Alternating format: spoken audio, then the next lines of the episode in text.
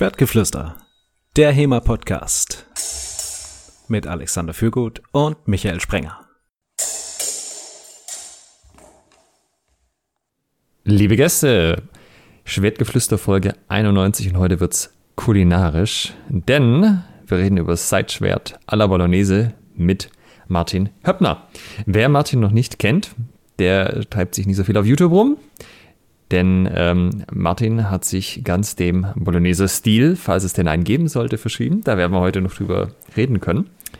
Ähm, ja, und Martin hat unter anderem 2016 über den Hochschulsport in Potsdam zusammen mit der Berliner Rittergilde die Schildwache Potsdam gegründet. Der ein oder andere hat sicher die diversen Seminarmitschnitte auf YouTube gesehen, zum Beispiel von dem Schwerter der Renaissance Event. Und ja, zu Martin selber erstmal ein äh, Hallo Martin. Hallo zusammen. Du hast natürlich noch vergessen, dass Martin aktiver Kaderfechter ist. Im DDHF Langschwertkader. Ja, das stand nicht auf unserer Intro-Liste. Das ist das wichtigste Detail, das ist mir auch gerade erst noch eingefallen. Das musste ich, kann ich jetzt nicht unerwähnt lassen. okay, im langen Schwert tatsächlich, wobei wir darüber wahrscheinlich nicht so wahnsinnig viel sprechen heute. Oder gucken wir mal, gucken wir mal, gucken wir mal. Ähm, Martin, du hast 2008 mit Schaukampf Reenactment angefangen bei besagter Berliner Rittergilde. Wie bist du von da ins HEMA abgerutscht? Aufgestiegen, je nachdem, wie man sehen möchte. Rübergewachsen. Ja, also ähm, man muss sagen, wenn man Schaukampf, auch wenn er unchoreografiert ist, eine Weile macht, ähm, muss man sich natürlich immer irgendwelchen Sicherheitsaspekten unterwerfen. Wenn man keine Maske vorm Gesicht trägt, dann gehen halt Stiche und Schläge ins Gesicht zum Beispiel schon mal gar nicht. Und wenn Stiche zum Gesicht nicht gehen, dann nimmt das natürlich vielleicht viel von dem richtigen Fechten weg. Und wenn man sich dann fragt, wie wurde denn richtig gefochten, dann landet man vielleicht wie ich bei einem Kurs in seiner oder ihrer Nähe. Bei mir war es beim Hochschulsport für klassisches Säbelfechten kurz danach bei Rapier. Und dann habe ich mir die Frage gestellt, ja, gibt es denn nicht auch Quellen, die den Zeitraum beschreiben, wo ich denn eigentlich unterwegs bin, nämlich das 14. Jahrhundert. Und so bin ich dann im Prinzip zum 1.33 gekommen und da das Material auf YouTube auch schon damals über Roland Verzecher und andere äh, recht mannigfaltig war, startete die Reise ins Thema so für mich. Und ihr unterrichtet ja jetzt, oder du machst ja zumindest auch langes Schwert. Genau, ja. Aber ja nicht deutsche Schule, so wie alle anderen das auch machen. Nee, das ist richtig. Also auch schon damals äh, war die erste Langschwertquelle, die ich mir angeschaut habe, äh, Fiore der Liberi, weil das irgendwie so das nächste war, was ich dachte, was vom Zeitraum vielleicht hinhaut. Es hatte außerdem auch wieder schöne Bildchen und hat wenigstens halbwegs noch ins 14. Jahrhundert so reingepasst. Und wie gesagt, ich habe ja mit dem 1,33 angefangen. Wenn mhm. man dann eben gerne Schwert und Buckler und Schwert und Schild fechtet, schaut man sich dann eben weitere Schwert- und Bucklerquellen an und das war dann das nächste, der Antonio Manciolino eben aus besagter Bologneser Fechtschule. Dass das überhaupt erlaubt ist, Langschwert in Deutschland zu fechten und dann nicht Lichtenauer zu machen. Da ja, müssen wir jetzt direkt halt mal die HEMA, die HEMA-Polizei fragen, oder? Ich habe auch gerade überlegt, so jetzt so einen Sampler mit der Sirene einspielen. Ja. die, die, das, ist eigentlich, das sollten wir uns mal ähm, zulegen. Weißt du, so ein, wie bei Stefan Raab gab es ja diese, diese Buttons dort. Ach, und so dass wir hier, äh, ja, so ein Soundboard, einfach so mit der, mit der HEMA-Polizei, auf jeden Fall muss da einer dabei sein. Aufmachen, HEMA-Polizei!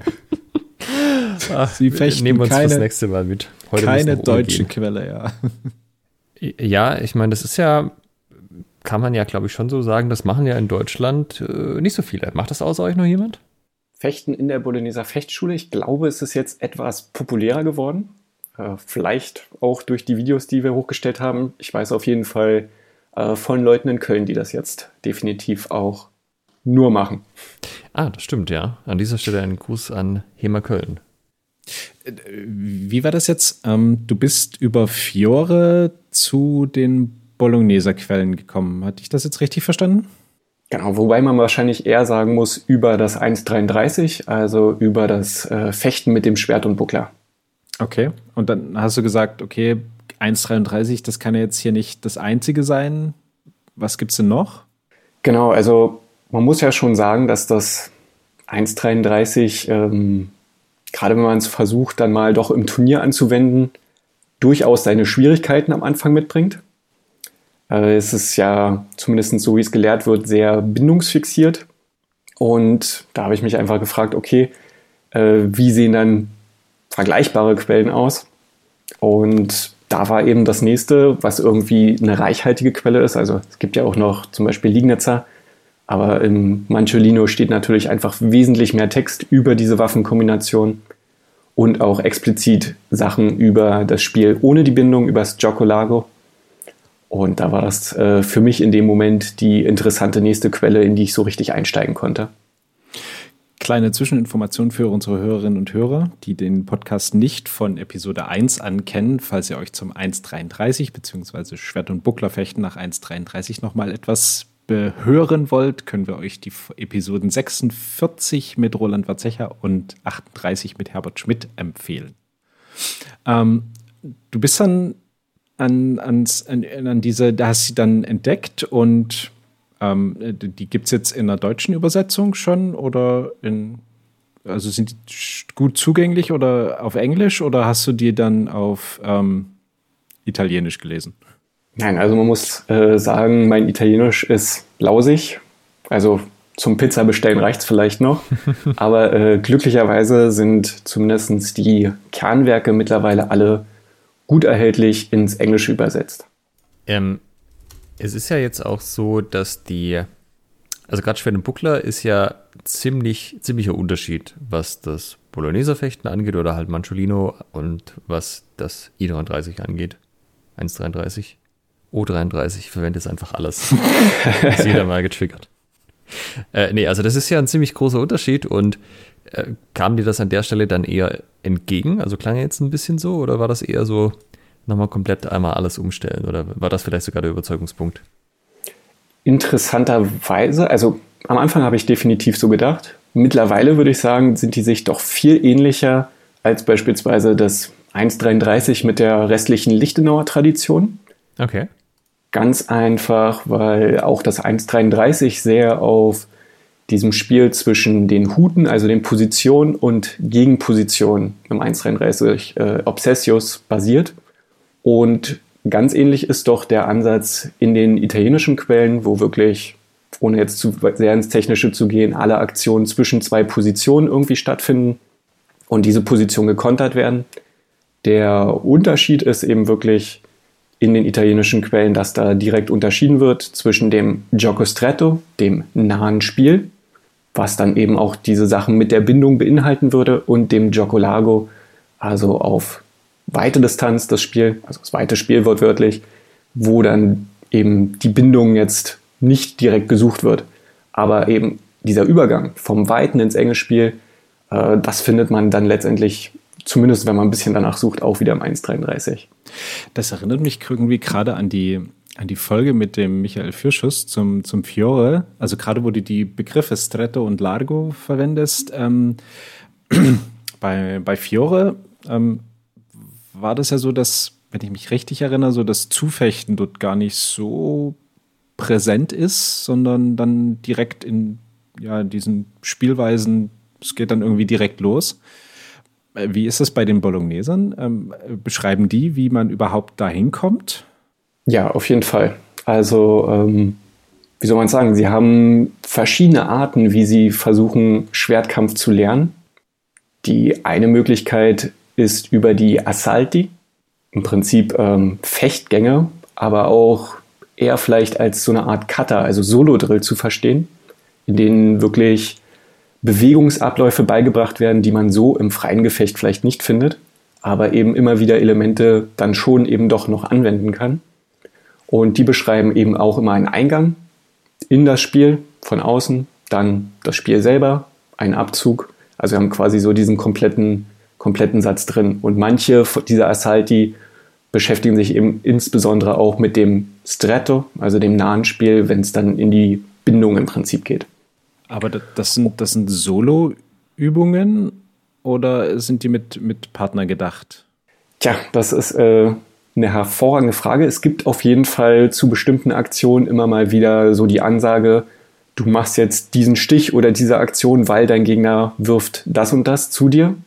Oft genug wird aber auch nichts gesagt. Also dann ist er das auf einmal drei Aktionen ohne Kontext eines Gegners.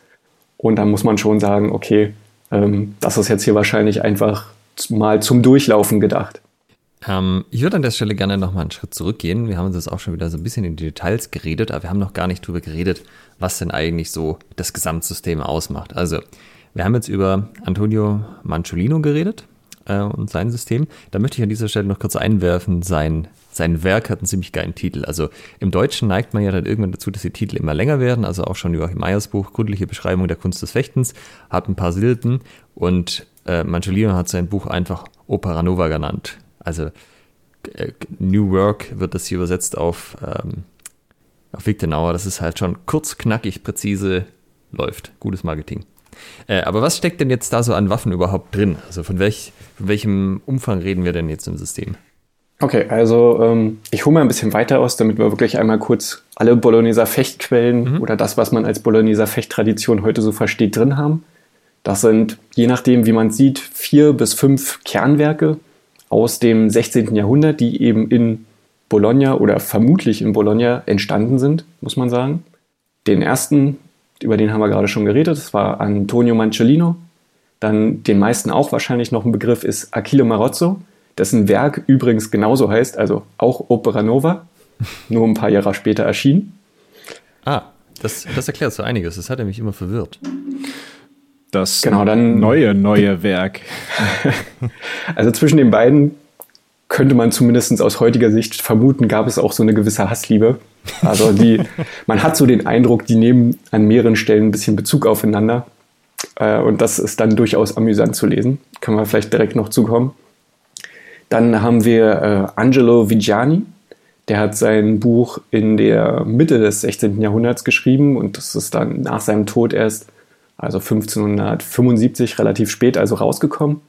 Der hat versucht, die Fechtkunst also direkt zu reformieren und hat allen Positionen nochmal neue Namen gegeben. Und dann würde man auf jeden Fall noch dazu zählen äh, Giovanni della Gocchia. Der hat sein Buch dann auch am Ende eher geschrieben, also 1572. Und das neueste übersetzte Werk zumindest ist das Anonimo, was eigentlich nur bedeutet, dass man den Autor dieses Werkes überhaupt nicht kennt. Also es ist ein anonymes Werk. Es hat auch nicht mal einen direkten Bezug im Werk zur Bologneser Fechtschule, aber der Inhalt ist halt so ähnlich, dass sie 2005, als sie es ausgegraben haben in Ravenna in der Bibliothek, gesagt haben, ja, das muss zu dieser Bologneser Fechtschule gehören. Und deswegen ist es heutzutage zumindest auch als das Anonimo, also das anonyme Bologneser Fechtwerk bekannt. Kannst du noch mal kurz zusammenfassen, über welchen Zeitraum wir hier reden von den ganzen genannten Quellen?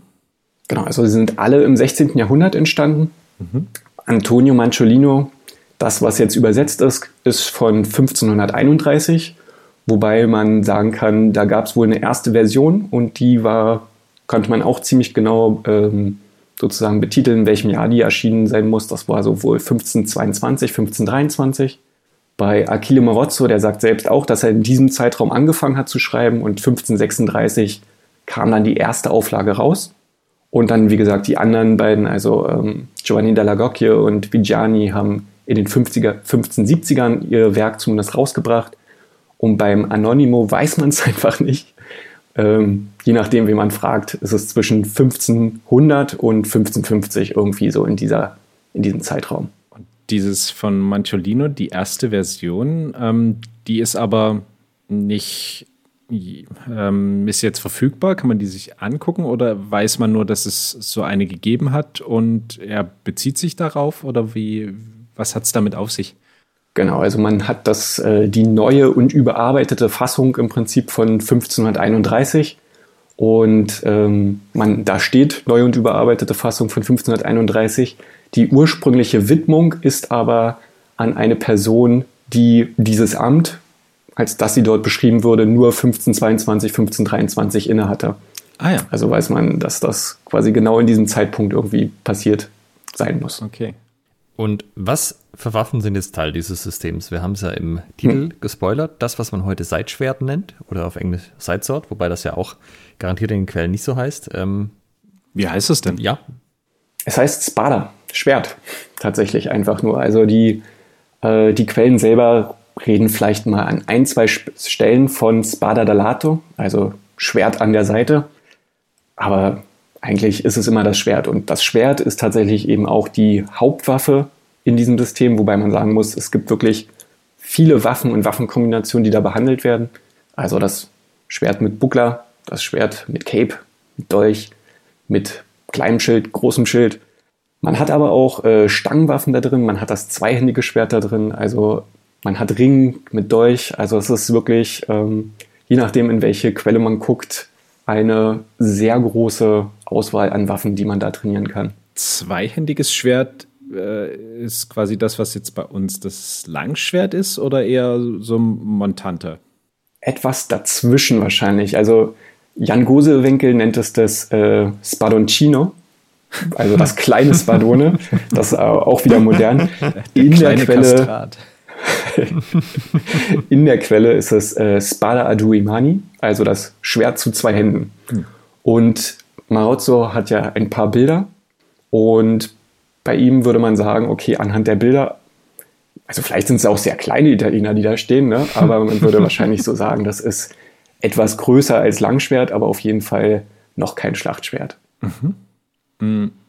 Das klingt jetzt so ein bisschen, wie du es beschreibst, so vom Umfang her, was die Quelle bietet, äh, so ein bisschen nach dem, was auch Joachim Meyer in seinem Fechtbuch zu bieten hat. Also so vom Umfang her. Und auch so das Seitschwert, das klingt so ein bisschen nach dem Meyer Rapier. So was ich jetzt gesehen habe, sieht das auch ungefähr so ähnlich aus. Und es war jetzt auch noch zur gleichen Zeit, ähm, so 16. Jahrhundert. Ähm, würdest du sagen, dass man die Stile vergleichen kann? Ähm, ist es ähnlich, äh, wenn man die auf zusammen, also die Italiener und die Deutschen da auf eine Fechtschule gehauen hätte, ähm, hätte das funktioniert oder was, was würdest du sagen? Also es hätte eher funktioniert als nicht funktioniert, definitiv. Man muss ja auch sagen, äh, Norditalien war gerade Anfang des 15. Jahrhunderts ein wahrer Hexenkessel der Kulturen. Also da hat ja nicht nur ein Krieg stattgefunden und da waren nicht nur Italiener beteiligt, sondern eben auch die Franzosen, aber auch das, was wir heute als Deutsche bezeichnen würden. Und wenn man sich, ähm, wenn man sich Joachim Mayer anguckt, dann gab es definitiv einen Zusammenhang. Also immer wieder findet man entweder Huten, die so ähnlich heißen, oder man findet den Senio, das ist ein Kreis, der auf dem Boden gezeichnet wird mit ein paar Linien mit denen Marozzo im Prinzip die Fußarbeit beibringt. Und in dieser neuesten gefundenen Version vom Joachim Meyer findet man den auf einmal wieder. Also ah, da ja gab es definitiv einen Einfluss. Weiß man, wer wen beeinflusst hat? Äh, da Marozzo eher war als Joachim Meyer, würde ich jetzt mal auf die äh, zeitliche Ko Korrelation quasi auch auf die Kausalität schließen, dass Marozzo eher den Joachim Meyer vielleicht beeinflusst hat. Das, was du jetzt aufgezählt hast, auch an den Nebenwaffen, also so kleines Schild, großes Schild und so weiter, alles irgendwie mit dem Seitschwert zusammen, ist ja auch, also gerade auch jetzt mit Mantel oder so, das Typische, was man in Rapierquellen findet. Ähm, aber du hattest jetzt den Dolch als Beiwaffe nicht aufgezählt, oder? Doch, den gibt es definitiv auch. Doch, auch, okay. Genau. Äh, mit mehr oder weniger großen Teilen. Also zum Beispiel in Achille Marozzo und Antonio Mancellino sind das noch relativ kleine Kapitel in dem Werk von Giovanni della Gocchia, was ja wie gesagt schon 1570er ist, wo ja auch schon Rapiere verwendet wurden, da äh, nimmt das dann quasi einen deutlich größeren Teil ein. Der behandelt dann auch nur noch drei Waffenkombinationen, nämlich das Schwert alleine, das Schwert mit dem Dolch und das Schwert mit Cape. Dann wäre es, glaube ich, an der Stelle mal ganz cool, das Seitschwert selber nochmal zu beschreiben. Also, warum ist es kein, kein Schwert, wie man es jetzt im i33 sieht, einfach Kreuzstange und Gutes? Äh, und warum ist es kein Rapier? Okay, also wie gesagt, ähm, Seitschwert nennen die es ja zumindest nicht selber. Heute, was wir uns so typisch als Seitschwert vorstellen, ist eine Klinge, die irgendwo dünner ist schon als die von einem typischen einhändigen ritterlichen Schwert, aber irgendwie noch kürzer als ein Rapier. man muss sagen, in der Zeit, was genutzt wurde, war auch eine weite Bandbreite an Schwertern. Also was die da als Spada beschrieben haben, das waren sowohl immer noch die mittelalterlichen Arming Swords, mal mit Fingerring, mal ohne Fingerring. Aber es waren eben auch schon Sachen, die äußerlich in Richtung Rapier gingen. Die Quellen selber, die machen zu keinem Zeitpunkt irgendwie eine Unterscheidung oder setzen voraus, dass man jetzt ein komplexes Parier hat oder irgendwas. Ah, tatsächlich, heißt, also das, das ist genau. nicht vorausgesetzt, dass man zum Beispiel einen Fingerring hat. Ganz genau, also man könnte, äh, wäre ein bisschen ketzerisch, aber sicherlich könnte man auch mit einem Messer Achille Marozzos einhändiges Schwert fechten. Ich wollte gerade sagen, der Fingerring, für die, die das nicht kennen, ist quasi an der Kreuzstange nochmal so ein Ring dran gelötet, wie beim langen Messer, so ein, der Nagel, um die Finger, also in, explizit den, den Zeigefinger, der ganz oben ist, zu schützen, oder? Ganz genau. Also man sieht auch schon in den Bildquellen des 14. Jahrhunderts immer mal wieder, dass Leute ihren Zeigefinger über das Kreuz hinüberpacken, um vielleicht einfach ein bisschen mehr Kontrolle eben wirklich auch über den Ort zu erlangen, ein bisschen bessere Hebelwirkung. Und das ist auch so ein bisschen das Henne-Ei-Problem. Man weiß da nicht genau, was da wirklich zuerst gekommen ist. Aber wahrscheinlich war es einfach praktisch und dann wurde der Fingerring eben einfach hinzugefügt und das Kreuz immer etwas komplexer. Also so wie du es jetzt beschreibst, ist es ja sowohl zeitlich als auch von dem, die Gefäße werden tendenziell komplexer, die klingen ein bisschen feiner, aber länger. So die Zwischenwaffe auf dem Weg hin zu dem, was man heute als Rapier kennt. Ist das korrekt? Genau, das wäre dann wahrscheinlich so die, die durchschnittliche Waffe in diesem Zeitraum, wie gesagt, mit, mit viel Varianz. Also was wir heute als Rapier bezeichnen würden, wäre da auch schon benutzt worden.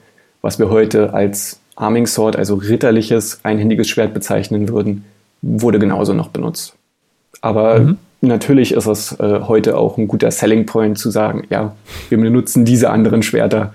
Kommt her, wenn ihr etwas aus einer eleganteren Zeit machen wolltet. Ist es denn, weil du gerade das Rapier ansprichst und in der, in der Folge zum Rapier, die wir gemacht haben mit dem Peter, ähm, hat er ja so den gesagt, dass man es schon eher tendenziell sehr zum Stechen und sehr wenig zum Hieben verwendet hat. Also so wie das Rapier, was wir jetzt äh, als ähm, ja, äh, Rapier im historischen Fechten kennen. Wie ist es mit dem Seitschwert? Äh, Gibt es da einen, einen, Fokus auf ähm, Hieb oder Stich oder ist das ähm, äquivalent? Also ich würde sagen, es ist auf jeden Fall ein guter Mix aus Hieben und Stichen. Das heißt, die Waffe musste auf jeden Fall beides können. Würde aber auch argumentieren, dass die meisten Rapiere auch zumindest mit genug Rotation immer noch ganz gute Hiebe abliefern können. Hm. Ich habe inzwischen auch gelernt, dass die spanische Rapierschule, also Destresa, das ein bisschen anders sieht mit dem Stechen und dem Hauen und äh, sehr viel Wert auf den Hau legt. Mhm. Aber das ist vielleicht auch mal ein Thema für eine eigene Folge. Spoiler.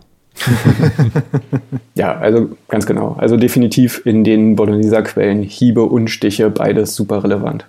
Jetzt ist das dann so eine Didaktik, wie wir sie in den deutschen Quellen zum langen Schwert auch finden, dass man sagt, so, also zum Beispiel, du fängst mit einer kurzen Waffe an, dann nimmst die nächste längere und so arbeitest dich einmal durch das ganze Ding durch.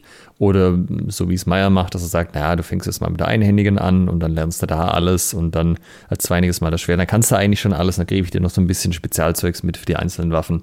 Also haben wir da auch so eine, so eine Abfolge, wo es geheißen hat, eigentlich lernst du schon das ganze System, aber der Fokus äh, liegt halt auf irgendeinem bestimmten Teil oder es gibt eine bestimmte Vorzugsreihenfolge? Äh, also das kommt ganz krass auf die Quelle an, in die man reinschaut. Und die Quellen variieren in der Qualität ihrer Didaktik unglaublich. Wobei man eben auch sagen muss, man muss sich immer anschauen, an wen die Quellen denn eigentlich schreiben. Da jetzt wahrscheinlich noch die meisten hier sind, ist vielleicht beste, der beste Zeitpunkt zu sagen, welche Quelle man nehmen sollte, wenn man völlig in diesem Teil beginnt. Und das ist äh, Giovanni dalla Gocchia. Denn dessen Buch könnte man direkt als Lehrbuch für Einsteiger im Prinzip verwenden. Und der fängt mit dem einhändig geführten Schwert ohne Beiwaffe an und baut dann danach auf mit dem Dolch und dem Cape. Und dann gibt es noch so ein Buch über Chosten und äh, Schlachtformation und Massenkampf, aber Ähm, weiß nicht, inwiefern das heutzutage zumindest für uns noch relevant ist, wie man die Arkebusiere aufstellen müsste. Also die Handrohrschützen. Aber äh, weil du es gerade ansprichst, das ist dann wirklich wie so ein Lehrbuch. Äh, das kann ich mir nehmen und dann steht Step by Step drin, erst lernst du das, dann übst du das und als nächstes machst du das? Hm, also es ist im Prinzip ein Dialog zwischen Giovanni dalla Gocchie und äh, seiner Muse Lepido, der im Prinzip geeignete Fragen stellt, um das Thema Fechten zu erklären.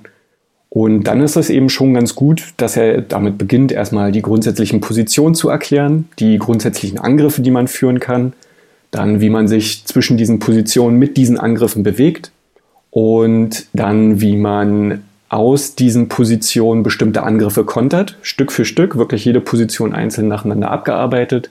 Dann, wie man aus diesen Positionen die anderen Positionen quasi auskontert, also angreift, provozieren nennt man das dann. Dann geht er noch so ein bisschen ein darauf, okay, wie sollte das Timing und eben Abstände und so weiter sein. Ne? Und dann gibt es noch ein bisschen Nasspiel, also die, die Strette, das heißt nicht nur auch aus dem Band, aber auch Griffe und so weiter. Und dann geht es eben in die nächste Waffe über. Ich finde, das ist, ähm, also ich habe ja jetzt einige Fechtquellen gelesen, das hat mir bisher deutlich am besten gefallen. Ich finde, ich finde diese, ähm, was du gerade sagtest, so der Dialog zwischen äh, dem Fechtmeister und seiner Muse, das ist ja auch quasi wie hier bei Schwertgeflüster, ne? Also definitiv um, um damals das, schon ein populäres um, Format, das, ja. Um das historische Fechten weiterzubringen. Da kannst du ja bis zu den alten Griechen zurückgehen. Das war ja auch so eine typische Form der Wissensvermittlung, dass dann sich zwei fiktive Charaktere miteinander über philosophische Themen austauschen. Ja. Das Aber also, es, wobei das ja meistens erf ja. erfundene Dialoge waren. Also wir reden ja tatsächlich miteinander. Das wäre jetzt so, wenn ich quasi erzählen würde, dass, dass jemand mit dir redet und es gäbe dich gar nicht oder so. Ja. Genau, also man muss sagen, je nachdem, in welche italienische Quelle man dann eben auch reinschaut, da gibt es dann auch eben ganz abgefahrene Sachen wie Gerichtsverhandlungen, die total fiktiv sind und wo man dann schon echt suchen muss, um noch ein bisschen Fechtweisheit drin rauszufinden. Ähm, ja, wer unsere Aprilfolge kennt, wir, wir sind wirklich ganz in der Tradition der alten Fechtmeister, Alex. Das ist äh, fantastisch. Ja, schön. Schön, wenn man das auch noch bestätigt kriegt. Ähm, das. Ich, ich würde, Moment, wenn du jetzt gesagt hast, das wäre eine gute Quelle zum Einstieg, du hast ja nur fünf genannt. Welches ist denn dann die nicht so gute? Also sind alle toll.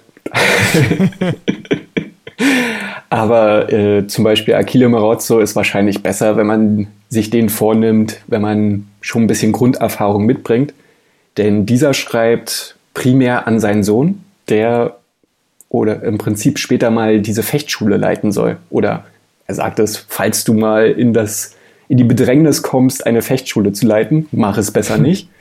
Dann soll dir das hier helfen im Prinzip mit und dann gibt es eben ganz viele Solo-Drills und so weiter. Denn der Sohn kennt natürlich diese ganzen Grundlagen schon. Der braucht im Prinzip nur so einen Aufgabenkatalog, den er den Leuten beibringt. Kann ich das auch durchlesen, wenn ich jetzt eine andere Schule kenne? Also ich kann jetzt äh, also können in Anführungsstrichen, aber ich habe jetzt äh, lange, langes Schwert nach deutscher Tradition gefochten. Kann ich mir dann den äh, Machot so nehmen und kann damit was anfangen? Oder würdest du sagen, ja, der, der andere sollte erst nochmal zuvor gelesen werden? Also die italienischen Quellen haben eine ganz starke Hürde an alle nicht italienisch sprechenden und das ist das Italienisch. Das heißt, äh, auch in den englischen Versionen stehen die Hiebe noch mit ihren und die Position mit ihren italienischen Originalbegriffen, was ja durchaus auch Sinn macht. Aber dementsprechend muss man erstmal einiges an Terminologie lernen, um überhaupt aus diesen Spielen im Prinzip schlau zu werden. Ähm, Gibt es die Quellen überhaupt dann irgendwie alle sauber aufbereitet, zumindest auf Englisch? Weiß nicht, Tom Leoni alle übersetzt oder so? Genau, das ist äh, zum Beispiel der Manciolino, da gibt es eine sehr schöne Übersetzung von eben Tom Leoni, mittlerweile aber auch von äh, Jarek Swanger.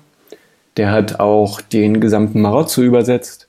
Des, das Anonimo ist mittlerweile von Stephen Freitas übersetzt. Also es gibt für alle eine vernünftige englische Übersetzung auf Lulu oder Amazon. Und manche sind auch kostenlos verfügbar. Da gibt es so eine Facebook-Gruppe, die heißt passenderweise Giovanni della Gocchie. Beschreibt sich, ähm, befasst sich aber im Prinzip mit allen italienischen und verwandten Quellen aus diesem Zeitraum Und da gibt es schon eine ganze Menge kostenloses Material auch zur Verfügung, wenn man da einsteigen möchte. Das heißt, bei Victor ah. finde ich das nicht? Auch, aber die Übersetzungen, die da drin sind, ähm, sind noch mal einen Zacken schlechter, würde ich sagen. Also ja, da würde ich dann tatsächlich an den meisten Stellen lieber noch mal die 20 Euro ausgeben und mir die vernünftige Übersetzung holen. Da wird man wesentlich eine leichtere Zeit haben. Mehr Spaß dran, okay. Auf Deutsch hat dann wahrscheinlich keiner übersetzt. Ja, Alex. Und genau, da gibt's ähm, genau, da gibt's den Alex Saut, glaube ich, aus, aus Österreich. Und der hat auf jeden Fall auch Bücher über die Bologneser Fechtkunst auf Deutsch. Äh, bin ich erst kürzlich drauf gestoßen, kann ich noch nicht so viel zu sagen. Okay. Was von den ganzen beschriebenen Waffensystemen hast du bisher ausprobiert? Und ähm, also nach welchen, hast du nach allen Quellen irgendwie alles ausprobiert oder äh, gibt es dann eine Bologneser Schule, die sich herauskristallisiert, wo du dann sagen kannst, ach, das, das äh, ist quasi ja alles dasselbe. Man kann jetzt den, den Bologneser Fechtstil fechten. Also, was habe ich alles ausprobiert? Man muss, glaube ich, sagen, es ist echt schwierig, mal alles durchgefochten zu haben. Im Anonymous alleine sind über 700 Spiele drin zu verschiedenen Waffen. Das stellt ja Und, die deutschen Quellen locker in den Schatten. Ja, also die, dieses einfach technische Repertoire, wie Aktionen und von Waffen zusammengeführt werden, das ist halt unglaublich reichhaltig. Das ist schon, glaube ich, ein Lebenswerk, das mal alles vernünftig durchzufechten und zu interpretieren. Ansonsten von den Waffenkombinationen habe ich mittlerweile alles gemacht. Und ich würde mich jetzt auch, sage ich mal, ziemlich sicher im Giovanni Della Gocchia, Antonio Manciolino und Achille Marozzo beschreiben. Äh, Anonimo, das ist vielleicht nochmal ein, ein Thema für eine nächste Corona-Pause, wo man das so ganz in Ruhe und alleine durchgehen kann. Aber würdest du sagen, dass diese drei äh, was gemeinsam haben? Ähm, ist das so das gleiche Look and Feel oder hm, trainierst du nach der einen, guckst in die nächste und denkst ja, hm, da kann ich nochmal von Null anfangen? Nee, also die, die haben auf jeden Fall viel gemeinsam und können sich auch teilweise super ergänzen.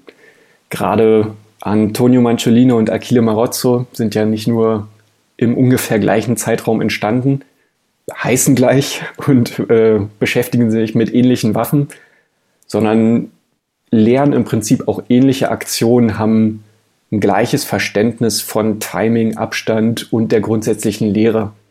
Das heißt, also da ist schon sehr viel ähnlich, muss man sagen. Und auch Giovanni Dall'Agocchia, der nochmal explizit schreibt, dass er Sachen aufschreiben möchte, die in früheren Werken vergessen wurden. Das macht ihn eben auch so nützlich.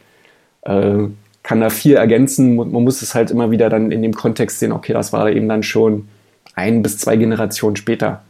Und da hat sich natürlich auch die Kriegsführung wahrscheinlich schon wieder ein bisschen verändert.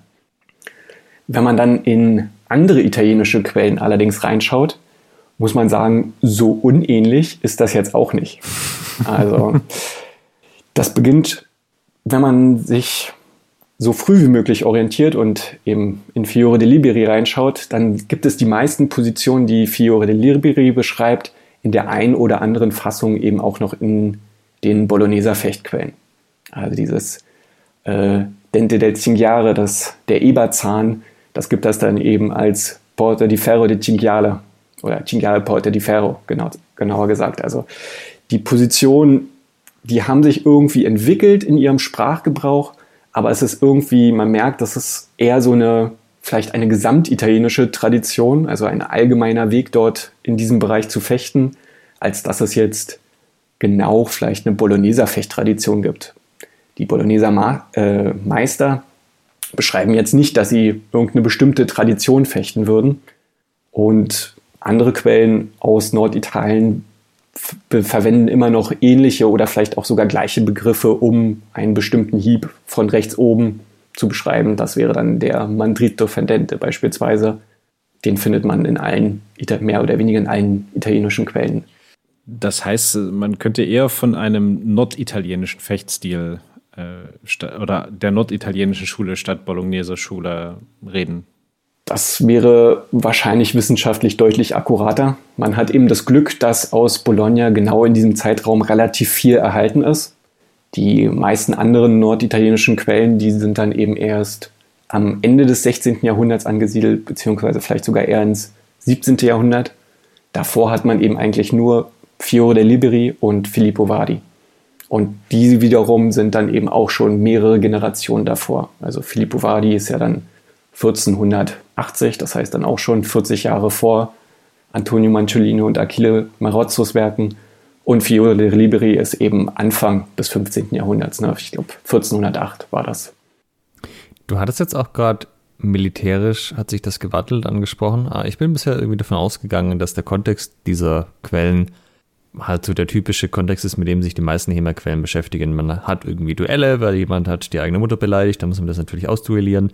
Oder äh, sonstige Streitigkeiten und ab und zu wird auch mal jemand überfallen und da möchte man auch gerne darauf vorbereitet sein. Ist das der Kontext oder ist es mehr auch militärisch was dabei? Ja, das kann man sich durchaus grob vielleicht schon so vorstellen. Man muss sagen, in dieser Zeit gab es keine Unterscheidung jetzt zwischen einer Person in Zivil und in Militär. Ja, also das ist, da wurden jetzt nicht unterschiedliche Aktionen gelehrt, sondern es war immer der, der gleiche grundsätzliche Fechtstil, der dann vielleicht auf die Situation angepasst wurde. Also Militär oder Zivil, das ist eigentlich eine falsche Denkweise in dieser Zeit. Was aber interessant ist und was finde ich auch die Bologneser Quellen extrem interessant macht, ist, dass es dort Spiele gibt, die speziell für den Fechtsaal im Prinzip, wo direkt auf den Fechtsaal quasi eingegangen wird. Also Sachen, die tatsächlich mit im Prinzip Schutzausrüstung im sportlichen Kontext tatsächlich schon trainiert werden. Und Antonio Manciolino gibt einem so ein paar ein kleines Punktesystem beispielsweise für ein Turnier auch schon mit. Also das ist, macht die Sache wahnsinnig interessant. Wenn man ein bisschen weiter schaut, kann man auch sehen, dass die Leute dann beispielsweise in der Fechtschule auch schon Rüstung unter ihren normalen Klamotten getragen haben, eine metallene Maske vor ihrem Gesicht. Die Schwerter, die sahen dann eher wie eine Florettklinge im Prinzip aus, halt ein bisschen, bisschen gewichtiger aber auch mit einem Nagel oder einem Musketenball vorne dran, damit das niemand durchstößt. Also gar nicht so ähnlich zu dem, was wir heute ja eigentlich machen. Und diesen Kontext gibt es in diesen Quellen eben definitiv auch. Also klar, Duell, klar, Selbstverteidigung, aber eben auch Fechtsaal und natürlich immer auch das Schlachtfeld. Also woanders sollte man eine helle Bade benutzen.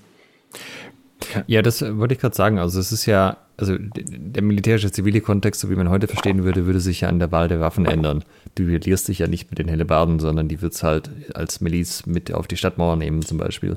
Aber das Seitschwert hat es ja auch so ein bisschen im Namen. Das ist halt, das trägt man ja an der Seite mit sich als Beiwaffe. Ja, ganz genau. Also, das äh, konnte man in, in jeder Funktion im Prinzip immer mit sich führen. Und die Quellen gehen selber sogar auch so ein bisschen darauf ein, dass es eben das Beste ist, was man so haben kann, weil das Schwert wenn man das gelernt hat, das trägt man eh immer bei sich. Muss man jetzt auch wieder sagen, okay, in bestimmten Städten war das Führen eines Schwertes verboten. Deswegen hat äh, Marozzo wahrscheinlich eben auch das äh, Cape mit dem Dolch zusammen als Waffenkombination drin, um eben sozusagen dafür dann eben Sorge zu tragen. Aber genau, das, das Schwert ist wirklich das, das Zentrum dieser, dieser Fechtkunst und die Prinzipien kann man dann eben auf alle anderen Waffen im Prinzip anwenden. Ich wollte gerade noch mal auf einen Punkt eingehen, den du genannt hast, nämlich, dass ähm, Manciolino war das, ähm, ein Punktesystem bietet, quasi, quasi so ein, so ein Punkteturnierregelwerk. Kann man das so sagen? Genau, könnte man so sagen. Also es ist Mini-Abschnitt, muss man auch wieder sagen, aber da schreibt er so, ein Treffer auf den Kopf zählt drei Punkte, denn das ist der edelste aller Treffer, den man so landen kann. Ein Treffer zu den Füßen zählt zwei Punkte, denn er ist besonders schwierig zu landen. Hm. Und alles andere im Prinzip dann ein, äh, zählt dann einen Punkt. Daher kommt das beim Degenfechten heutzutage, dass einmal auf die Füße gezielt wird. Das ist einfach schwierigsten zu landen. Ähm, da, das war dann damals so auf äh, Fechtschulen, die es ja auch in Norditalien gab, ähm, entsprechend gang und gäbe. Weiß man das? Oder wie, wo wurde das gefochten? nach, nach, dieser, nach diesem Punktesystem? Das ist äh, eine hervorragende Frage. In dem Kontext würde man wahrscheinlich sagen, dass es innerhalb von Antonio Manciolinos eigener Fechtschule im Prinzip, also innerhalb seiner eigenen Fencing Class so gefochten wurde. In anderen Quellen findet man da deutlich weniger Hinweise darauf, leider.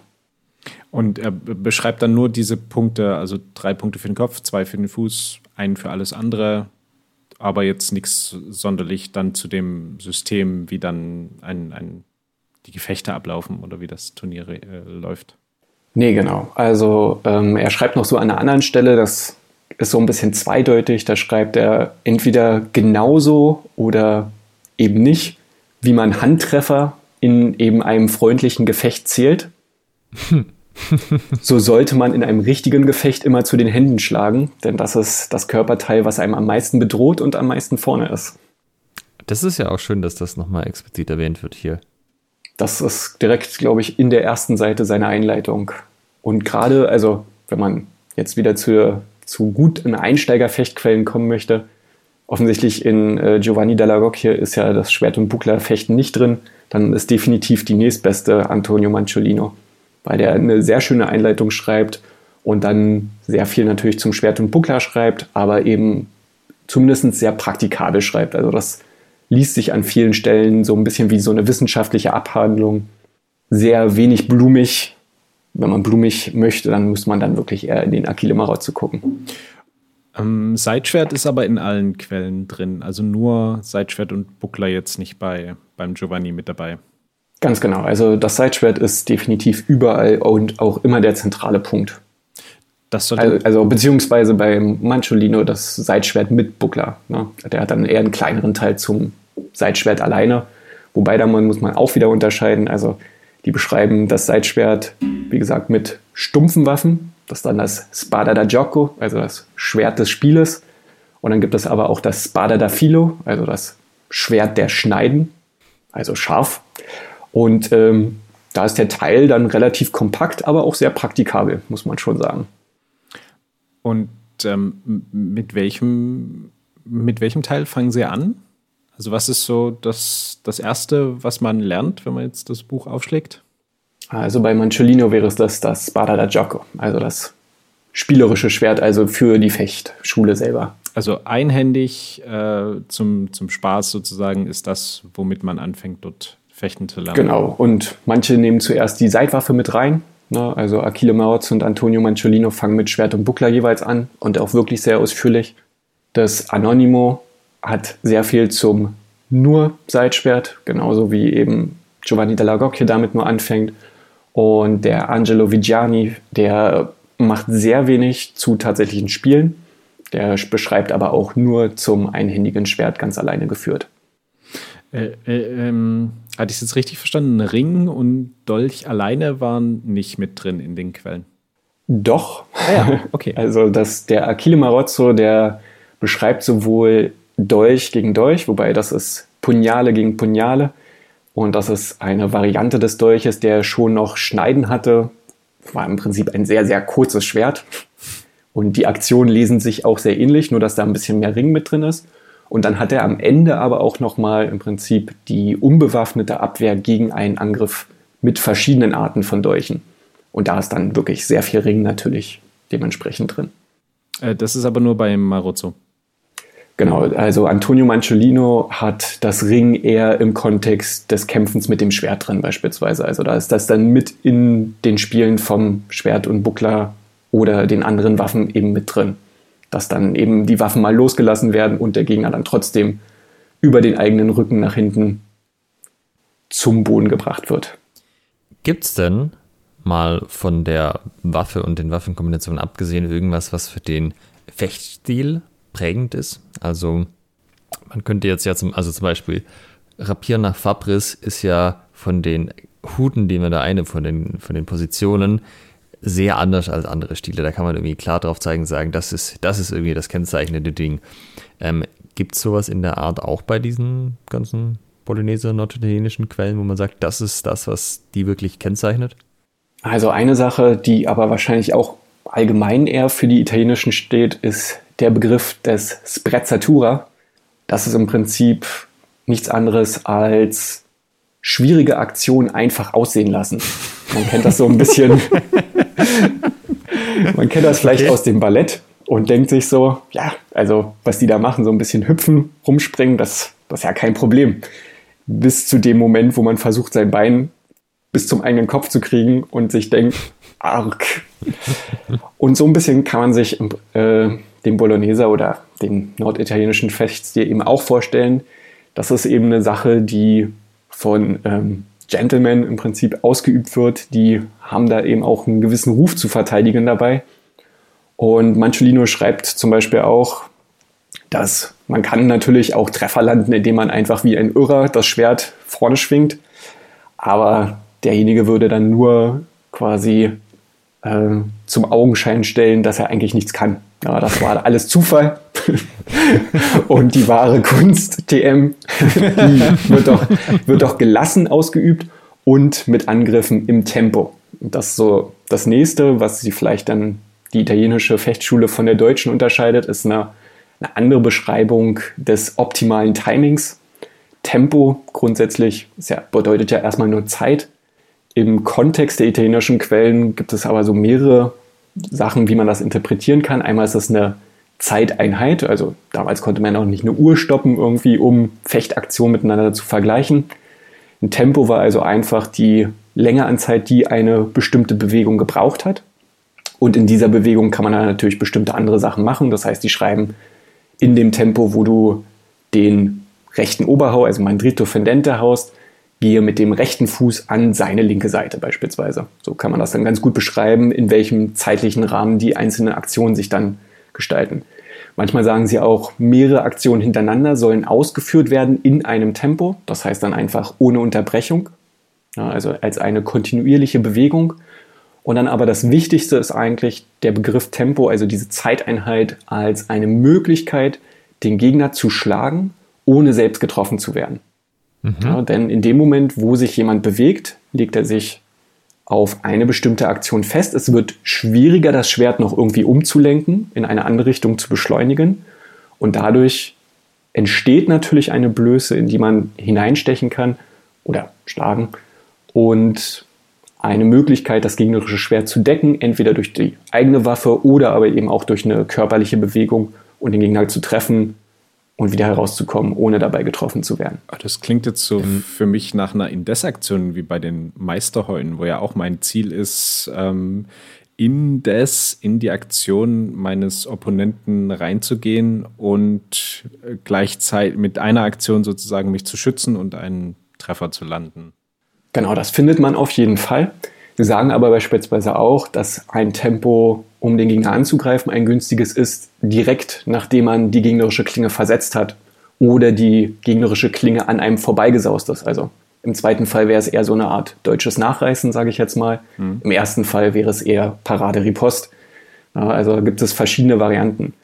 Giovanni Dallagocchie ist da auch wieder herausragend, dass er da einem im Prinzip so fünf Grundregeln an die Hand gibt. Also nach der Parade, nachdem die Klinge an einem selber vorbeigegangen ist, dann in dem Moment, wo der Gegner die Hand hebt zu einem Schlag, man muss sagen, in der Zeit von Giovanni Della Gocchia, wie gesagt, es war ja 1572, wurde er mit ausgestreckten Positionen schon gefochten.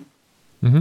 In dem Moment, wo dann die Hand zum Schlag gehoben wird, also im Prinzip nach hinten genommen wird, entsteht natürlich eine Gelegenheit, direkt nach vorne da hineinzustoßen oder zu schlagen, zur Hand insbesondere. Dann hat er auch in dem Moment, wo der Gegner den vorderen Fuß hebt, also im Prinzip so eine Bewegung mit dem Körper macht, kann man eben nicht mehr so leicht nach hinten gehen. Also das ist schon äh, eine ganz interessante Sache eigentlich. Das waren jetzt drei, was sind die anderen zwei? Äh, das waren jetzt vier, ne? also nach der Parade. Nachdem ah, nach der Parade, die, ja. Genau, nach der Parade, nachdem das gegnerische Schwert an einem selbst vorbeigegangen ist, dann äh, in dem Moment, wo der Fuß gehoben wird, in dem Moment, wo die Hand gehoben wird und das letzte ist in dem Moment, wo der Gegner unnötigerweise zwischen Positionen wechselt. Also es ist dann auch wieder eine Handbewegung im Prinzip.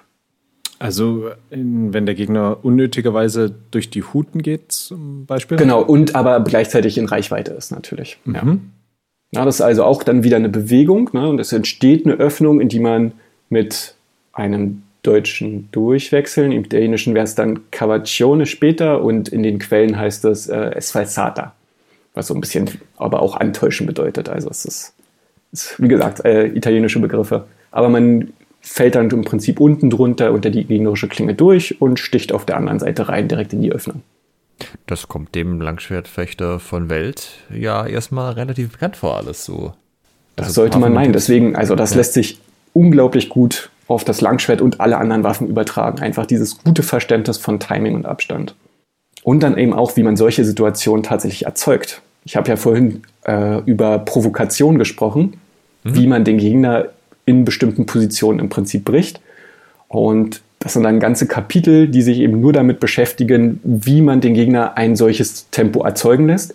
Oder man vorgibt, also antäuscht, selbst so ein Tempo zu nehmen, damit der Gegner eben angreift, zu sehr committed ist, man ihn abwehrt und dann selber absticht. Ja, das ist natürlich spannend, weil gerade die deutschen Langschwertquellen oder generell alle, alle möglichen deutschen Quellen aus der Zeit haben ja vor allem technische Hinweise. Also die gehen auf die Techniken ein, mal mehr, mal weniger detailliert, aber die Taktik wird mal so in der Einleitung so mal ganz kurz abgefrühstückt und hin und wieder mal mit einem Halbsatz erwähnt. Aber jetzt ja, bis dann irgendwie Meier kommt und da sehr viel drüber schreibt, ist das ja eigentlich nicht so richtig Thema.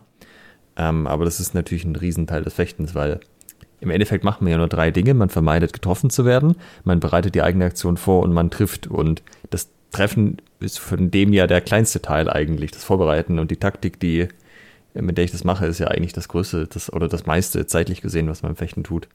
Ja, das auf jeden Fall. Also man muss echt sagen, im Prinzip im Italienischen dieses Prinzip der Provokation, um sich ein Tempo zu erzeugen, das ist ganz zentral. Nicht umsonst schreibt Manciolino da auch, wer nicht im, und auch andere, im Anonymous steht es auch, wer nicht im Tempo angreift, der hat es offensichtlich nicht verstanden. Ja. und das heißt, kann ich mir das vorstellen, dass du tendenziell äh, ein bisschen im, im, im Nach bist und durch deine Aktion eine Aktion deines Gegners provozierst, sei es jetzt ein Angriff, den du parierst oder mit einer Körperparade, also vorbeigleiten lässt oder äh, dass es einen Fuß hebt oder den Arm oder was auch immer tut, in die du dann ähm, deine Aktion reinballerst. Genau, also zum Beispiel Giovanni Dalla Gocchia schreibt auch, man sollte keinen Gegner angreifen, der einfach nur in seiner Hut gerade wartet ist, wartet und bereit ist. Denn in dem Moment, wo man jemanden committed so angreift, macht man sich eben auf für diverse Konter. Das, stattdessen sollte man sich den Gegner quasi da selber zurechtlegen, aber dieses Zurechtlegen kann eben auch mit Fußarbeit geschehen. Ja, also man muss dieses Vor, Nach und Indes kann man schon irgendwie auf alle Aktion anwenden, aber man versucht erstmal grundsätzlich, und das würde ich ihm auch empfehlen, immer selber die Initiative zu übernehmen. Das muss nicht sein, dass man den ersten Angriff selbst wirft. Es könnte aber auch sein, also man kann ja auch äh, eine Finte werfen, die glaubwürdig ist, um eine bestimmte Verteidigungsaktion zu provozieren, um dann eben eine Umgehung zu schlagen. Also ich würde es vielleicht so formulieren, so verstehe ich dich, man versucht die Kontrolle über den Kampf zu übernehmen, was nicht unbedingt heißt, dass man jetzt aus dem Vor- oder Nach direkt angreift, aber man, man hat einen, den stärkeren Einfluss auf das, was der andere dann tut, als er auf einen selber. Genau, man möchte den Kampf zu allen Zeitpunkten gerne kontrollieren, ob das jetzt über Angriffe oder einfach nur die bessere Position ist. Angelo Vigiani schreibt, es gibt so mehrere Vorteile eben im Timing, aber auch durch Position, durch die Hut. Da ist, kommt das dann quasi immer wieder durch. Das erinnert mich dann äh, wiederum an das, was du vorhin meintest, dass ähm, die Vergleichbarkeit zum 1.33, äh, wo von Obsessio der die Rede ist, wo es ja auch sehr viel um Kontrolle geht, dann zum Beispiel eben stark mit der Bindung, aber ähm, genau, wo ja, ja nicht, wo, wo ja nicht das Ziel die Bindung ist, sondern die Kontrolle des Gefechts. Genau, eigentlich im 1.33 würde ich jetzt argumentieren, ist äh, der Fokus eigentlich immer noch, also gleich am Anfang steht ja, ne, es gibt sieben Huten und aus denen fechten auch die Gemeinfechter. Und Fechten ist nichts anderes als Hiebe und Aktionen, die in diese sieben Huten irgendwie eingeteilt werden können. Ein paar gehen vor, ein paar kommen nach. Und dann lernt man im Prinzip Obsessius, also Konter gegen diese Huten. Also eine, man versucht sich einen Vorteil zu erarbeiten. Und eigentlich gibt es auch immer das Beispiel, dass wenn der Gegner erstmal nichts macht, wird er einfach abgestochen oder geschlagen. Ja, aus dieser aus dieser idealen Position. Und eher daraus, dass der Gegner sich verteidigt, entsteht eben das Band und dann wird weitergearbeitet. Ja, und da, das ist natürlich inhaltlich viel mehr, was daraus entsteht. Aber grundsätzlich, und das denke ich, könnte das 1,33 Training auch besser machen, sollte das Ziel sein, eine Position zu kontern und diesen Vorteil so schnell wie möglich auch auszunutzen, das Band ja, passiert halt mal, wenn sich der Gegner verteidigt. Ne? Wenn wir jetzt gerade nochmal über das Schwertbuckler reden, da sind wir ja vorher auch so ein bisschen eingestiegen, bevor wir dann nochmal den Überblick gemacht haben. Das 1,33 hat ja auch eine sehr spezielle Art zu stehen. Also ich habe die Hüfte nach hinten geschoben, dadurch habe ich das Knie jetzt nicht über der ähm, Ferse sozusagen, sondern das kommt nach hinten, damit nehme ich es aus dem Weg, neige mich im Oberkörper nach vorne und strecke dann noch die Arme aus. Das ist äh, super anstrengend und wenn man viel sitzt, ist das gar nicht mal so einfach, diese Position überhaupt einzunehmen. Ich kenne jetzt aber die Bilder, die ich so im Kopf habe von der Bolognese Schule, ähm, eher so, dass man da halt relativ bequem aufrecht steht. Ähm, täuscht das oder ist das so? Ja, also es gibt in der Bologneser Fechtschule gibt's ja ein paar Bilder zum Glück zu den Positionen, nicht zu den einzelnen Fechtstücken, muss man eben sagen. Gerade ähm, Marozzo liefert zum Glück relativ viel Bildmaterial zu den Positionen. Vielleicht auch ein Grund, warum sein Manuskript so unglaublich populär ist und damals auch tatsächlich schon war. Aber wirklich viele Auflagen gedruckt worden und auch sehr weit rumgekommen. Mm, von der Position, genau, es gibt sehr aufrechte Positionen, gerade in Guardia Alta, also der hohen Position wird auch gerne mal einfach mit den Füßen zusammengestanden. Das sind aber dann Positionen, hm. die werden im sehr weiten, also im Giocolago, im weiten Spiel eingenommen, wo der Gegner definitiv noch nicht in Reichweite ist. Und da finde ich es eigentlich auch eine durchaus gute Grundhaltung, erstmal ein paar Kräfte zu sparen. Wenn es dann ins nähere Spiel gibt, dann wird die Sache auch schon wieder tiefer, der Stand ein bisschen breiter, der Oberkörper leicht vorgelehnt, nicht definitiv nicht so extrem, wie wir es in manchen Abbildungen im 1,33 sehen aber auch beide Knie gebeugt, definitiv, und der Schritt eher weit. Mhm. Also, was ich jetzt so bisher gehört habe von dem ganzen System, klingt das ja eigentlich schon erstmal alles ganz gut. Also man hat sehr viel Abwechslung drin, weil es einfach diverse Waffenkombinationen gibt. Man hat einhändige Waffen, zweihändige Waffen, alles Mögliche als Beiwaffe. Ähm, die, die Stände sind jetzt nicht so extrem, dass man irgendwie denkt, das geht vielleicht noch mit Mitte 20, aber mit 30 bin ich dann damit durch. Da muss ich dann was Gemütlicheres fechten.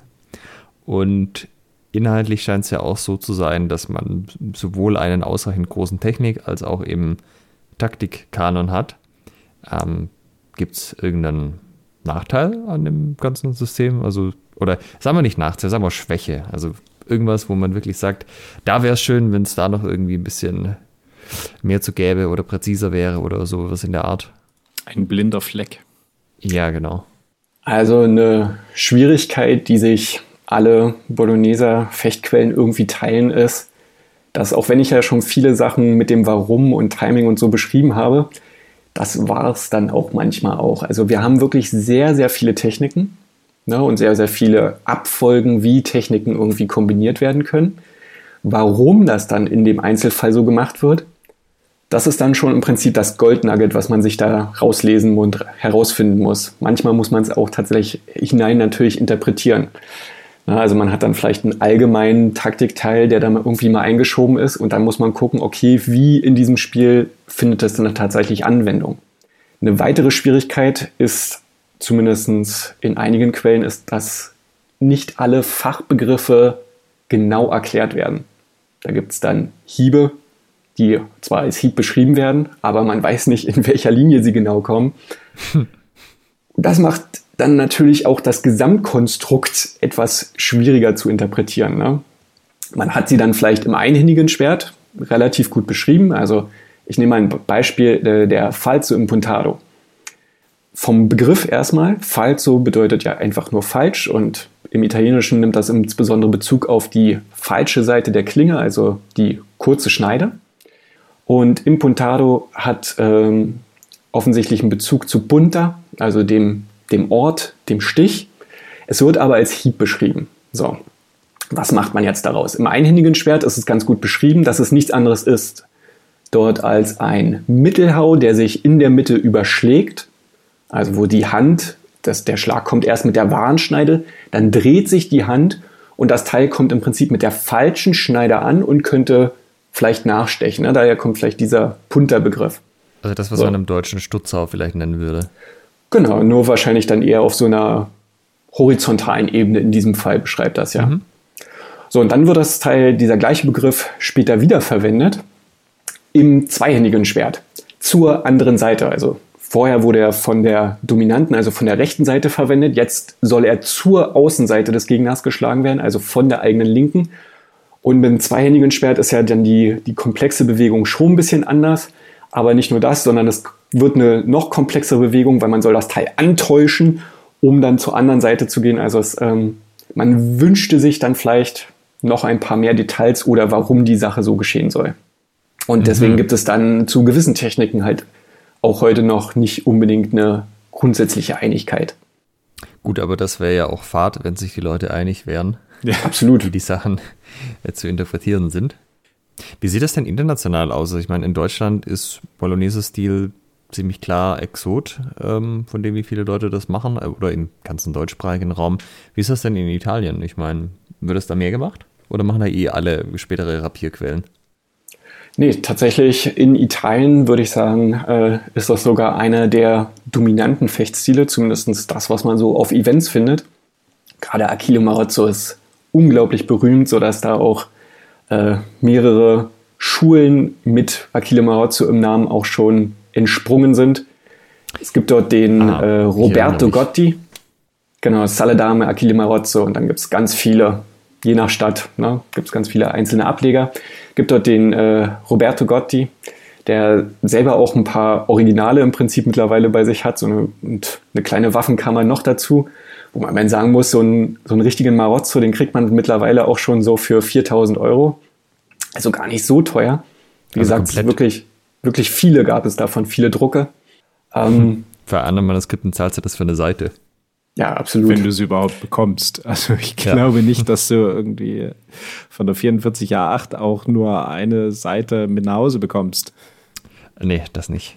Genau, also alleine in Berlin liegen zum Beispiel drei Exemplare vom Achille Marozzo in den, äh, in den Universitäts- und Staatsbibliotheken hier. Das ist dann eigentlich schon relativ cool. Also der hatte viel Popularität, der ist in Italien auch jetzt noch sehr populär und das nächste ist dann in den USA gibt es einige größere Clubs, die sich damit beschäftigen.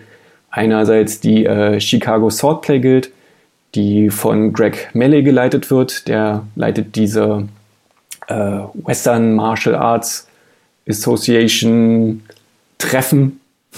Weiß nicht, ob, ob, ob ich die vielleicht was sagt. Also ja. immer wieder riesige Zusammenkünfte. Der Mann äh, mit dem äh, passenden Nachnamen. Melley. Genau. Äh, der Devin Borman von Academy Duello, der ja auch so eine riesige Online-Plattform aus dem Boden gestampft hat, beschäftigt sich mit Fiore de Liberi, aber eben auch mit den Bologneser-Quellen. Also das hat vor allem international schon eine ganz gute Community. Die Gruppe auf Facebook Giovanni Della Gocchia hat auch über 1000 Mitglieder und ist äh, sehr aktiv und dies definitiv auch der Grund, warum beispielsweise unsere Videos, die wir machen, alle auf Englisch sind. Weil, ja, also, ihr habt es ja schon gesagt, in Deutschland eher ein Randthema. Wenn man sich dann austauschen möchte, dann ist es wahrscheinlich günstiger, das auf Englisch zu tun. Würdest du dir wünschen, dass das anders wird? Das ist auf jeden Fall eines der Ziele dieses YouTube-Kanals gewesen. Einfach erstmal grundsätzlich mehr Leute ins Fechten zu bringen und auch mehr Leute ins Bologneser-Fechten zu bringen, weil ich es schon eine, eine sehr geile Fassung von Fechten in Fechtquellen finde. Ähm, hast du den Holger von Hema Köln mal gefragt, ob das einen Einfluss auf seine Waffenwahl hatte? Äh, tatsächlich bin ich leider nicht zu einem persönlichen Gespräch gekommen, weil ich zum Schwerter der Renaissance letztens äh, erkältet war sie freuen sich zumindest immer über unsere Videos und wir stehen auch in gutem Kontakt. Also Holger, wenn du das hier hörst und äh, der, du tatsächlich sagen kannst, äh, dass Martins Kanal von der Schildwache euch dazu bewegt hat, ähm, mit, mit den Bolognese-Sachen sich zu beschäftigen, dann schreib ihm das doch einfach mal. Oder schreib es uns, wir leiten es weiter. Wie auch immer. Martin würde sich da bestimmt freuen. Ja, unsere Hörerinnen und Hörer können uns generell schreiben, wenn sie jetzt aufgrund dieses Podcasts mit Bologneser oder norditalienischer Schule angefangen haben? Ja, also wenn es äh, das Interesse definitiv auch in Deutschland gäbe, würde mich auch nicht so viel davon abhalten, die Videos in Zukunft einfach auch auf Deutsch zu produzieren. Wie viel Zeit investierst du in deinen YouTube-Kanal? Das ist vielleicht auch noch ein Thema. Also äh, lass mich so rum anfangen. Es gibt von einigen deutschsprachigen HEMAisten YouTube-Kanäle, da hast du schon so ein bisschen das Gefühl, die haben das am Anfang mit einer Kartoffel aufgenommen und dann haben sie auf eine Wassermelone geupgradet. So, äh, von der Produktionsqualität her. Das ist natürlich so, klar, nicht jeder kann irgendwie die krasse Filmequipment da haben, aber ihr seid ja relativ schnell mit ziemlich auch einfach technisch gut gemachten Videos da äh, in das Ganze eingestiegen. Also gute Bildqualität, gute Autoqualität und so. Immer schöne Mitschnitte von euren Events. Also machst du das alles oder wie, wie kommt das? Aber glücklicherweise mache ich es mittlerweile nicht mehr alles alleine. Das wäre wahrscheinlich zeitlich auch gar nicht möglich. Ähm, man muss ja sagen, so seit ungefähr einem Jahr versuchen ich oder versuchen wir, mehr gesagt, der Stefan Eickelmann bei uns, äh, der hat da einen wesentlichen Anteil daran, dass das so gut läuft. Versuchen wir wirklich jede Woche irgendwie ein Video rauszubringen. Und naja, letztendlich gebe ich einfach nur eine bestimmte Lesson vor der Kamera wo ich denke, die hat einen gewissen Mehrwert oder ich nehme ein bestimmtes Spiel auf. Von der Aufnahmedauer hält sich die Sache eigentlich sehr stark in Grenzen. Dann ist das vielleicht, sind das mal 15 Minuten vor oder nach einem Training. Das geht also echt klar. Der Zusammenschnitt ist natürlich das, wo man gerade am Anfang so die meiste Zeit nochmal drauf verwendet. Ja. Und einen guten Arbeitsrhythmus zu finden, auch mit dem Ton und so weiter. Also das ist äh, wir haben ja verschiedene Sachen ausprobiert von ext, also von danach nochmal einsprechen. Das dauert dann definitiv am längsten. Da brauche ich, habe ich fast einen ganzen Tag nochmal im Nachhinein gebraucht, nachdem ich die Aufnahmen gemacht habe, ja. um so ein Video, also den Text zu erstellen, dann einzusprechen und was weiß ich. Ne? Oder sagen wir mal einen halben Tag.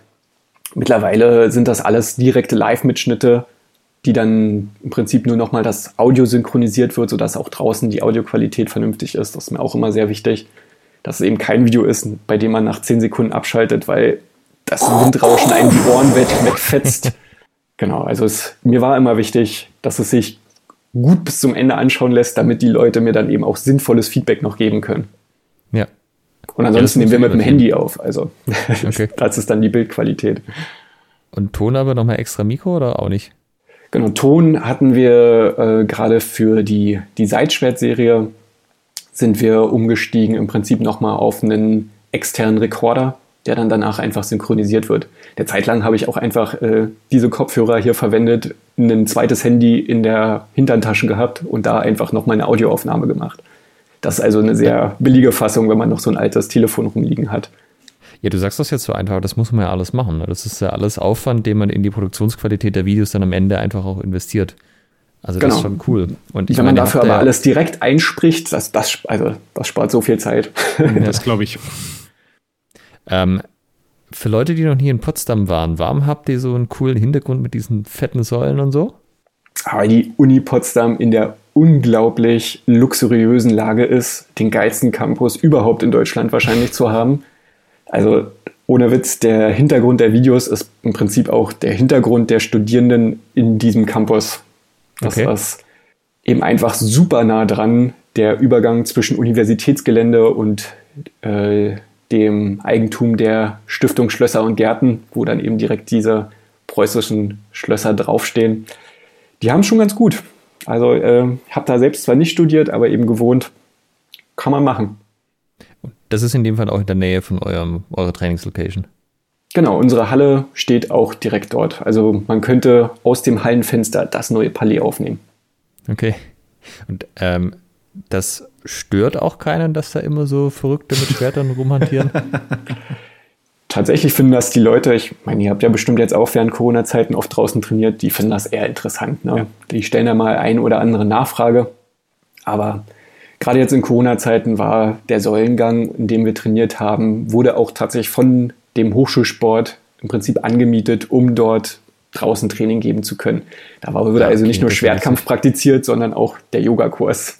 Ja. Also das ist natürlich schon, da habt ihr echt Glück gehabt, weil das ist natürlich auch ein sagenhaft guter Wiedererkennungswert bei den Videos. Es gibt dem Ganzen halt einfach eine geile Tiefenwirkung, wenn ihr vor diesen Säulen steht, die quasi auch in einer anderen Achse sind, als ihr euch bewegt. Das ist, ähm, also viel besser könntest du dir das ja als Set jetzt nicht designen. Ja, definitiv. Und gerade weil das eben direkt an unserer Trainingsstätte ist, sind die Mehrkosten dort aufzunehmen natürlich auch dementsprechend gering. Aber das, es, ja, das Glück muss man halt auch haben, das stimmt schon.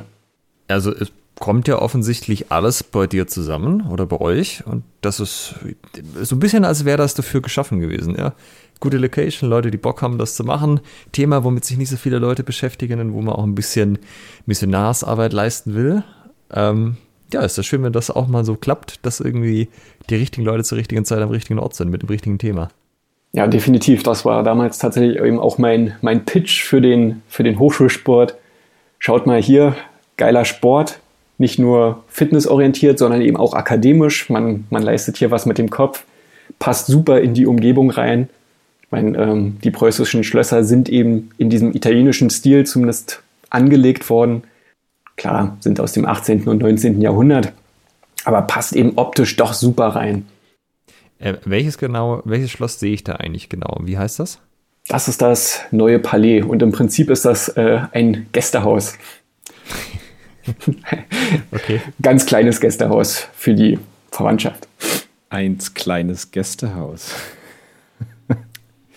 Also ich meine, es ist schon so, dass das mit den Videos auch durchaus funktioniert, weil du hast es, ähm, manche Sachen kannst du da echt gut mit schmackhaft machen. Also ich meine, das ist ja jetzt im Podcast, du hast das System schon recht gut äh, den Leuten schmackhaft gemacht. Aber wir haben ja zum Beispiel auch, ich habe das mit den Synthetik-Schildern gesehen dass sie zum einen günstig sind. Ähm, wenn sie durchsichtig sind, kann man sie bemalen mit allem Möglichen, wo ihr euch ja auch ziemlich ausgetobt habt. Dann hatte ich das bei uns mal rumgeschrieben, so ja, ich würde mir da eins holen, will jemand mitbestellen. Am Ende habe ich dann 20 Stücke aus China geordert. Äh, das war dann ein bisschen aufwendig mit dem Zoll, aber das ist eine andere Geschichte. Aber ja, jetzt haben halt irgendwie 20 Leute von uns so eine äh, Nylon Plastik Riot Schild Rotella oder Riot Teller, wie du sie genannt hast, was ich auch echt geil fand. Ja, Marketing und, ist alles. Da, da ja. zahle ich das Studium dann endlich aus. da hätte also das hätte es ohne das Video definitiv nicht gegeben. Ja, das freut ja. mich. Aber man zeigt ja auch irgendwie, dass äh, so die grundsätzliche Lust ne, an diesem vielleicht auch Ritter sein, Schwert und Schild mal kämpfen und mal eine richtige Quelle dazu zu haben, die ist durchaus eben gegeben. Und die befriedigen diese Quellen dann auch endlich mal. Ja, du, ähm, wir haben noch gar nicht erwähnt, das äh, steht auch auf unserem Einleitungstext, äh, was du eigentlich äh, berufsmäßig machst. Du bist nämlich Verhaltensökonom. Ja, ganz genau. Das kann man so sagen. Also ich äh, mache gerade meinen mein Doktor an der Universität in Cottbus in der Verhaltensökonomie. Und damit gehört ja auch, wie sich Individuen verhalten in verschiedenen Situationen, wie äh, zum Beispiel, wenn es riskant wird. Ja, ganz genau. Also ich untersuche eben, wie Individuen sich in unsicheren, aber insbesondere auch in riskanten Situationen entscheiden. Man kann dafür da natürlich viel auch auf den Schwertkampf übertragen, lässt sich nicht ganz so gut mathematisch dann zeigen. Deswegen nehme ich dann doch letztendlich das Anlageverhalten von Leuten. Aber wer weiß, äh, nach dem Doktor geht die Forschung natürlich ja immer weiter eigentlich. Und du meinst, das hilft auch beim Marketing? Naja, man lernt ja im Grundstudium so ein, zwei Sachen. Es Was ist der Plan dir? Oh ja, Entschuldigung. Michael? Es wäre wär interessant, das Anlageverhalten von historischen Fechtern in Bezug auf äh, Waffen, Schilde, Quellen. ich, ich, wette, jetzt hat einer hier gehört, ach was, so ein Marozzo-Krieg für 4000 Ocken, man muss ja gleich mal gucken. Ja, ich äh, baue tatsächlich auf äh, einen Verhaltenseffekt hier, das ist die sogenannte Verfügbarkeitsheuristik. Und ähm, da entscheiden sich Individuen bevorzugt für Leute oder für Sachen und Entscheidungen, die sie sich sehr gut vorstellen können, die sie gerade kürzlich gehört haben. Das heißt, genau nach diesem Podcast ist der Zeitpunkt, sich den äh, Giovanni Dallagocchio und Antonio Manciolino zu bestellen. Noch ein Seitschwert dazu und dann sind wir safe. Dann ist die Deutschland-Community wahrscheinlich groß genug, dass ich dann auch bald deutsche Videos noch machen kann. Ja, sehr schön. Also ähm, kurzfristig ist es so, haben die Podcast meistens nicht so den Effekt. Wir haben schon festgestellt, wenn man dann mal noch ein halbes Jahr wartet oder so, also bis auch diese typischen Zyklen von, ich könnte mal wieder was Neues kaufen an HEMA-Spielerei, so wieder anfangen, da tut sich dann schon was. Also langfristig äh, haben wir schon den Eindruck, dass man da einen Effekt bemerkt, aber das kann man vielleicht ja auch irgendwann mal wissenschaftlich auswerten. Ich kriege ja, mir, mir ist wichtig, genau nachdem ihr den Podcast gehört habt, macht Amazon auf und holt euch das Buch. Nicht warten, nicht denken weiter, ja. nicht zermadern den Gedanken. Das ist eine gute Idee, das sage ich euch. Ja. ich kriege auch äh, regelmäßig so, so Nachrichten. Also ich habe jetzt wieder eure Podcast-Folge gehört. Ah, jetzt habe ich voll Bock auf und dann, you name it, voll Bock auf Montante, jetzt habe ich voll Bock auf Schwert und Buckler. Und wenn ihr jetzt voll Bock auf Bolognese habt, dann macht ihr euch erstmal was zu essen und dann bestellt er bei Amazon. Vielleicht sollten wir da so ein Abo-Premium-Modell fahren, so, so richtig High-Premium, dass du immer, wenn wir eine Folge zu irgendeiner bestimmten Waffe aufne äh, veröffentlichen, da kriegst du quasi ein Paket, wo die Waffe dann schon einfach drin liegt, ja? So, wir machen was zum Seitschwert, kriegst ein Paket, ah, Seitschwert, geil, neue Folge dazu. Ja.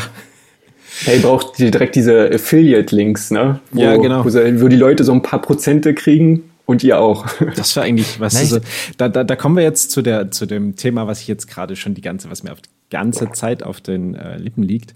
Und zwar, was sind denn so Waffenhersteller? Ähm, also, die, wir hatten jetzt schon hier die Riot Tellers aus China. Ähm, äh, was, wie sieht es aus mit den Einhandschwertern? Von wem kann ich die sinnvoll kaufen? Ähm, Gibt es vielleicht auch Einsteigervarianten? Empfiehlt sich das mit Plastikeinsteigervarianten anzufangen? Ähm, muss ich irgendwas beachten oder kann ich, wenn ich jetzt 1,33 gemacht habe, kann ich das, das gleiche nehmen? Ähm, beim Langschwert würde es mich insbesondere interessieren, weil du ja sagtest, das ist irgendwo zwischen Montante und dem deutschen Langschwert angesiedelt. Da wäre es schon interessant, ja, was, was sind das für Längen, wo du sagst, okay, so sollten die sein und von welchen Herstellern kriege ich das? Also einmal so ein Rundumschlagmaterial. Mhm. Also man muss natürlich immer gucken, wie, wie viel man letztendlich ausgeben möchte. Im Einsteigerbereich, was auch gut sparring-tauglich ist, gibt es eigentlich mittlerweile echt ein sehr schönes Angebot. Gerade zu den Waffen, die man sich so typisch als Seitschwert vorstellt. Dazu sei aber nochmal gesagt, ihr könnt jedes einhändige Schwert nehmen, völlig Wurst. Ja, das, die Quelle funktioniert grundsätzlich auch mit einem langen Messer. Gar kein Problem. So, wenn ihr jetzt aber so ein typisches Seitschwert bestellen wollt, dann kann man entweder nach Russland schauen. Quetten hat da ein sehr gutes Modell, was auch günstig ist, was sehr leicht ist, gut führig. Hat so ein bisschen ein Problem, wenn man einen schwereren Handschuh da drin anziehen möchte. Und das bringt mich ja darauf, dass irgendwie Seitschwert, das Typische hat eben so Fingerringe und so weiter, da kriegt man eben nicht so einen Sparring Glove mitten rein. Ja. Ich persönlich fechte da immer noch mit meinen alten Red Dragons, also den, sage ich mal, sehr Beginner-Handschuhen für HEMA, mit denen man auch eher nicht Langschwert fechten sollte. Aber naja, also Handschuhe nochmal ein ganz anderes Thema. Aber Seit, bei Schwert. Seitschwert kann man damit fechten, sozusagen. Also du hast noch ja, alle Finger. Ja, Genau, man, man tut sich im Turnier vielleicht auch ab und zu mal ein bisschen was, aber es sind bisher noch alle ganz geblieben. Okay. Also eine Schürfwunde war bisher das Schlimmste, ist alles in Ordnung.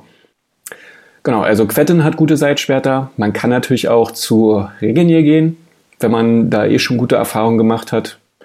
Da würde ich empfehlen, da ist der Griff zu lang tatsächlich. Also bei den Rapieren genauso. genau, da, einfach die, die kürzeste Länge wählen. Ich glaube, das geht bei bis 13 Zentimeter runter. Meins hatte ich damals individuell auf 12 bestellt. Das ist dann super. Äh, Poker Armory hat ein, das ist so ein Hersteller aus Polen. Die haben ein interessantes Design, wo insgesamt einfach eine sehr breite Hohlkehle drin ist und dafür die Schneiden sehr dick sind. Das sieht man auch auf der neuen Enzifer-Feder. Also eine extrem breite Schlagkante, dafür eine tiefe Hohlkehle und dadurch ist das Schwert dann wieder im Prinzip genauso leicht, aber sehr stabil, hat eine ganz gute Biegsamkeit im Stich und vorne die Spitze ist halt auch verdickt. Das war mir zum Beispiel oder wäre mir heutzutage auch ein bisschen wichtiger. Mag nicht ganz so sehr die umgefalzten Spitzen, die man bei Regenier nur kriegt. Genau, wenn man dann mehr ausgeben möchte, äh, muss man nach Italien gucken.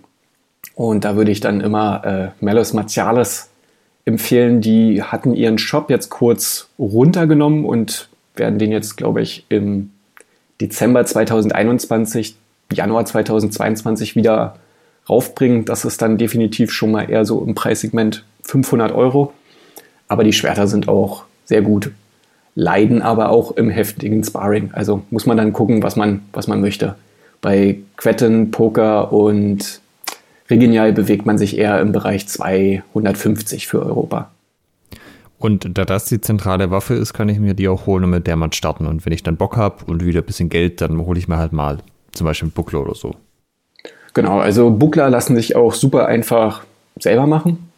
Man kann aber auch einfach einen kaufen. Poker Armory hat zum Beispiel öfter mal so ein Kombinationsangebot. Das kriegt man dann gleich den Stahlbuckler dazu. Der hält dann auch das Leben lang. Den finde ich auch ganz interessant. Ja, und ansonsten genau, ob man jetzt einen Buckler oder eine Targa, das ist im Prinzip ein kleiner viereckiger Buckler oder naja, ein großer viereckiger Buckler, aber immer noch ein kleiner Schild äh, nimmt, die, der auch behandelt wird, dass das kann man dann in Zukunft dann immer noch dazu nehmen. Ne? Also als Cape tut es im Zweifelsfall auch erstmal ein großes Badehandtuch. Ja. Auch kein Problem. für, äh, für die Schilder, klar, der Idealfall wäre ein, ein Stahlroteller. Aber da, auch da tun es erstmal eben die, die 30-Euro-Variante aus China. Das ist, äh, ist nicht so das Problem. Wenn es an die großen Schilde geht, dann äh, wird es schwierig. Ja, ist ja normalerweise auch nicht so, als wäre die Sammelfreude bei den Hemaisten schlecht ausgeprägt. Genau. Mittlerweile gibt es ja auch ganz gute Optionen tatsächlich für die ganzen Stangenwaffen. Da gibt es ja in, in den Bologneser Fechtquellen viel zur Partisane. Also eine Speervariante könnte man sich, das, äh, sich darunter vorstellen, aber auch zur Lancia. Das wäre dann eher in Pikenrichtung, naja, nicht wirklich, es ist eher so drei, dreieinhalb Meter. Aber auch Ronca, das ist dann die Version der Hellebarde, eher so wie so eine englische Angel, also so eine Hippe. Ich hoffe, darunter kann man sich was vorstellen, mit dem man Leute damals eher vom Pferd geziehen hat und dann erstochen, erstechen konnte. Also da gibt es ja mittlerweile auch ganz gut Optionen. Mordachs gibt es auch, also Mordachs in Rüstung, wenn ihr darauf Bock also, habt. Mit Optionen meinst du jetzt zum Beispiel ähm, Nylon-Aufsätze oder so, dass man. Genau, da gibt es jetzt mittlerweile ähm, genau, Plastikaufsätze, die auch ganz gut biegbar sind und nicht mehr, nicht mal mehr so teuer. Da bewegt ja. man sich dann so im 70, 80 Euro Bereich plus Schaft, den man dann nochmal braucht. Wie ist es denn, wenn ich jetzt sage, ich würde gern mal, ich würde da eigentlich gern einsteigen, aber so richtig alleine traue ich mir das nicht zu. Klar, die Videos gibt es auch, aber ich würde mal gerne auf ein Event fahren. Ja, auf Komme jeden ich dann Fall. zu euch zum Schwerter der Renaissance? Oder kannst du da nochmal zu dem Event irgendwie ein bisschen sagen, was da eigentlich das Konzept ist und ob das anfängerfreundlich ist? Ja, gerne. Also das Event Schwerter der Renaissance haben Stefan und ich letztes Jahr im Prinzip ins Leben gerufen und hat viel Inspiration von den Berliner Bucklerbouts genommen, wo es einfach viel Freifechten gibt. Wir wollten zusätzlich dazu zum sehr viel Freifechten zu dieser bestimmten Waffenart oder zu diesen Waffen aus diesem Zeitalter, also aus der Renaissance, wollten wir wenigstens so ein paar Impulsvorträge mit haben. Das heißt, äh, auf diesem Event gibt es dann mehrere 30 bis 45-minütige Vorträge, wo man mal in jede Waffe so reinschnuppern kann. Und das sind auch wirklich Vorträge, es sind keine Workshops.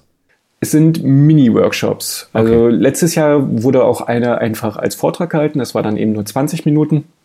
Und finde ich auch immer noch gut. Ne? Manchmal, also manchmal gibt es auch nicht genug Waffen für alle. Das, oder man möchte eben nur eine bestimmte taktische Sache besprechen. Aber genau, mir war, mir war wichtig, dass man nicht in dem Moment, wo man sich auf einen Workshop committet, dann die nächsten drei Stunden quasi ans Bein bindet, sondern dass eigentlich dieses Freifechten und der Austausch, das Gespräch mit den ganzen Leuten an erster Stelle steht und definitiv auch in dem Moment wenn man vielleicht aus der Lichtenauer Tradition einfach mal in die Renaissance weiter reinschnuppern möchte, ist man jederzeit herzlich bei uns da willkommen. Und das findet wie oft statt? Einmal jährlich und die, ähm, dieses Jahr war es sogar kostenfrei, weil wir es äh, über den Hochschulsport und Corona jetzt so hinbekommen haben.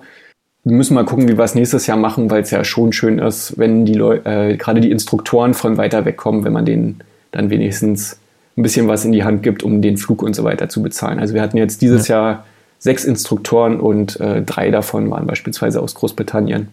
Ah ja, okay. Ja, das wäre natürlich nicht schlecht. Und das ist, ist es ein Outdoor-Event oder war das jetzt halt auch Corona-bedingt jetzt dieses Jahr? Also es war auch letztes Jahr Outdoor, aber auch letztes Jahr gab es Corona. Ähm, ich sag mal so, wenn das Wetter gut ist, ist es halt auch für die Leute schön, da wirklich mal im Hintergrund des neuen Palais tatsächlich mal auch fechten zu können. Wir haben aber an sich auch immer die Halle. Ja, ah, dann ja, kann man sich dann im Zweifelsfall auch mal aufwärmen, Kaffee holen oder bei Regen eben auch einfach mal fechten. Michael, du hast noch zur Frage angesetzt? Nee, darüber hin, das ist jetzt sozusagen Schwerter der Renaissance. Darüber hinaus macht er aber auch noch mehr an so äh, Workshops. Also Ähm, äh, kleine Anekdote dazu. Ähm, ich habe mit Fancy Club eine neue Gruppe in Dresden beim Dresdner Fechtclub gegründet und einer meiner äh, neuen Trainierenden kam dann irgendwann mal auf mich zu. Du, ich fahre jetzt am Wochenende nach Potsdam zur Schildwache und mache dann Workshop hier, Schwert und Buckler. Kennst du da so einen Martin Höppner? So, hm, Kenne ich, sag schöne Grüße. ähm, also das macht er auch regelmäßig, so, also wie ich es jetzt mitbekommen habe, alles Mögliche. Äh, so dann irgendwie so vier Stunden Workshop. Ja, ganz genau. Das sind im Prinzip ähm, Tagesaktionen über den Hochschulsport dann auch wieder organisiert und dienen mir dazu, dann auch einfach mal so einen Tag die Halle zu bekommen, um danach dann noch viel freifechten zu können und nochmal ein schönes, ausgiebiges Extratraining im Prinzip einzuschieben und natürlich auch einfach, um neue Leute für diesen Sport zu begeistern. Eben nicht nur an der Uni Potsdam, sondern wenn das jetzt schon städteübergreifend ja. läuft, dann freue ich mich da umso mehr. Genau, und das, ähm, gerade wenn man eben so dreiwöchentliche Kurse hat und irgendwie ne, ein händiges Schwert mit verschiedenen Beiwaffen, dann das Langschwert drin hat. Jetzt haben wir äh, seit diesem Semester auch einen Kurs zum Ring. Wenn man die irgendwie so permanent fortführen möchte, dann ähm, muss man halt gucken, wie schaut man sich dann nochmal gezielter Schwert und Buckler nach 1,33 mal wieder an.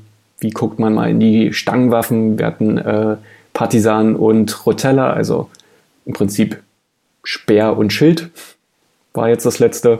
Und das nächste, was jetzt sein wird, ist dann wieder im Februar zum zweihändigen Schwert nochmal nach Achille Marozzo genau mal sich so anschauen, so ein Stück da durchkauen und wie wendet man das dann tatsächlich auch gut in der Praxis an.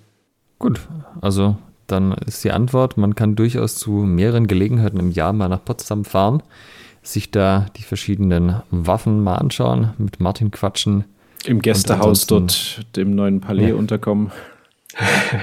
Das wäre das wär doch das, das absolute Highlight für Schwerte der Renaissance, wenn dann auch äh, jeder dort, der dort einen Platz bucht, im Gästehaus im neuen Palais unterkommen könnte. Das wäre allerdings dekadent. Interessanterweise. Also positive Art.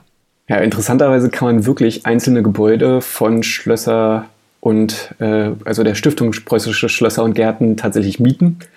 Äh, man könnte da also auch zum Beispiel in der Orangerie heiraten. Das sind dann, also ins neue Palais geht es dann natürlich nicht, ne? da ist dann einfach zu teuer. Aber ich meine, so ein bisschen Feeling, dass, äh, wenn da genug Interesse besteht, das wäre gar nicht mal so, so unmöglich. Ah ja, also dann sind wir ja dabei beim Interesse generieren und ihr ja auch mit eurem ähm, YouTube-Kanal. Ja. Und nachdem ihr jetzt quasi bei Amazon bestellt habt, dann ist ja quasi der nächste konsequente Schritt dann äh, bei Schwerter der Renaissance dann sich anzumelden und dann natürlich zu sagen, nein, es ist nicht zu teuer, das neue Palais zu mieten. ja, aber schön. Ähm, wir sind jetzt auch schon relativ am Ende des Podcasts. Ich glaube, wir haben so. Ah, nee, eine Sache habe ich hier noch auf der Liste stehen, das muss ich noch erwähnen. Das haben wir uns jetzt bis zum Ende aufgespart. Wir sind ja auch so ein bisschen äh, Schwertgeflüster der Investigativ-Podcast. Wir gucken schon auch immer, dass wir so ein bisschen Sachen über die Leute erzählen, die noch nicht jeder weiß. Und du hast uns im Vorgespräch erzählt, dass du mal den. Äh, bitte ein bisschen mehr Ernsthaftigkeit hier, Michael. Entschuldigung. Du hast uns im Vorgespräch erzählt, dass du auch mal ja, ich weiß nicht, ob man es einen Trendsport nennen kann, aber du hast mal Elit Elitensport geleitet. Elitensport Kanupolo. Ja. ja, tatsächlich. Also ich habe äh, Kanupolo gespielt, bevor ich tatsächlich historisch gefochten habe. Äh, witzigerweise hätte ich nicht Kanupolo gespielt und nicht dort dann irgendwann eben auch einen Kurs am Hochschulsport Potsdam gegeben, hätte ich die Leute gar nicht gekannt, um denen vorzuschlagen, dass wir doch bitte einen historischen Fechtkurs an dieser Uni brauchen. Also äh, ist auf jeden Fall eine sehr zu empfehlende Sache. Kanupolo, für alle, die es nicht wissen, ist ein Teamsport, gar nicht so unähnlich zum Handball. Das heißt, man spielt im Team mit einem Ball auf ein Tor, das alles allerdings auf dem Wasser in Ein-Mann-Kajaks. Und das Schubsen des Ballführenden ist durchaus erlaubt und auch gang und gäbe. Das heißt, eine der ersten Sachen, die man auch lernen sollte, ist die Eskimo-Rolle. es macht auf jeden Fall einen Heidenbock. Die Tore sind zwei Meter über der Wasseroberfläche. Das heißt, man kann die dann eben auch nur mit dem Paddel verteidigen. Genau, und wie gesagt, beim Handball oder ähnlich zum Handball, man spielt sich den Ball hin und her, versucht die Verteidigung der Gegner auszumanövrieren, wegzuschieben, sich Positionen zu arbeiten. Jetzt muss man sagen, okay, äh, irgendwann muss man dann eben auch mal gucken, fechtet man jetzt historisch, gerade wenn man im Nationalkader ist, dann ist die Zeit auch irgendwann begrenzt. Äh, unter anderem bin ich ja auch Vater geworden, das heißt, man ist, wo sie wurde noch stärker begrenzt und deswegen äh, fechte ich jetzt eigentlich auch nur noch. Aber wenn ihr mal die Eskimo-Rolle beigebracht werden äh, bekommen wollt, könnt ihr mich auch dazu fragen. ja, also Hörer unseres Podcasts wissen ja auch, dass die Schwabenwälder in Ulm ein besonderes Verhältnis zu Unterwasser-Rugby haben. Können wir mal eine eigene Folge machen, der Zusammenhang von HEMA und Wassersportarten. Ja. Sehr schön. Aber Martin, dann würde ich dir noch das Abschlusswort überlassen. Ja, ähm, eine Sache habe ich vorhin noch vergessen. Und zwar, wenn ihr bei Blackfenster euch ein Seitschwert bestellen wollt, dann geht das natürlich auch klar. Ne? Die Teile kosten nur 80 Euro. Das heißt, der Einstieg grundsätzlich in das Teil, das muss euch nicht viel kosten. Ne? Schaut einfach mal in die Quellen rein, die gibt es frei verfügbar, unter anderem eben auch auf Wigtenauer oder in dieser Facebook-Gruppe Giovanni Della Gocchia. Ihr könnt mich jederzeit anschreiben, das ist überhaupt kein Problem. Ich äh, stehe euch da gerne mit Wort und vielleicht auch mal mit Tat zur Seite. Wie gesagt, Zeit ist dann doch leider begrenzt.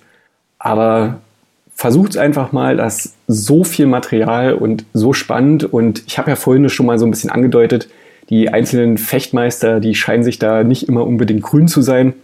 Zum Beispiel schreibt eben Antonio Manciolino, da gibt es so andere Fechtmeister, die hängen ihre Preise von der Wand und ihre Prinzipien und das sind ja nur Scharlatane und da gibt es auch Leute, die schreiben da absatzweise über juristische Regeln, wie ein Duell auszuführen äh, oder auszusehen hat. Und wie gesagt, Marozzo, kurze Zeit später oder ein paar Jahre später, schreibt so ein ganzes Buch über Regeln, wie ein Duell auszusehen hat. schreibt rein, und hier sind die Regeln, die ich von meiner Wand hänge und die Preise, die ich nehme. also die Welt ist bunt und äh, das macht durchaus auch viel Spaß zu lesen. HEMA-Drama durch die Jahrhunderte. Ja. Das ist auch Thema für eine Podcast-Folge, ja. Ja. Dann äh, vielen Dank, Martin, dass du uns heute über die äh, über Sidesfeld aller Bolognese informiert hast. Ja, vielen, und vielen Dank. alle anderen Waffen. Ja, und sehr gerne. in diesem Sinne, bis zum nächsten Mal. Macht's gut. Tschüss. Ciao. Ciao. Halt bitte noch nicht weglaufen. Ihr könnt diesen Podcast nämlich noch unterstützen.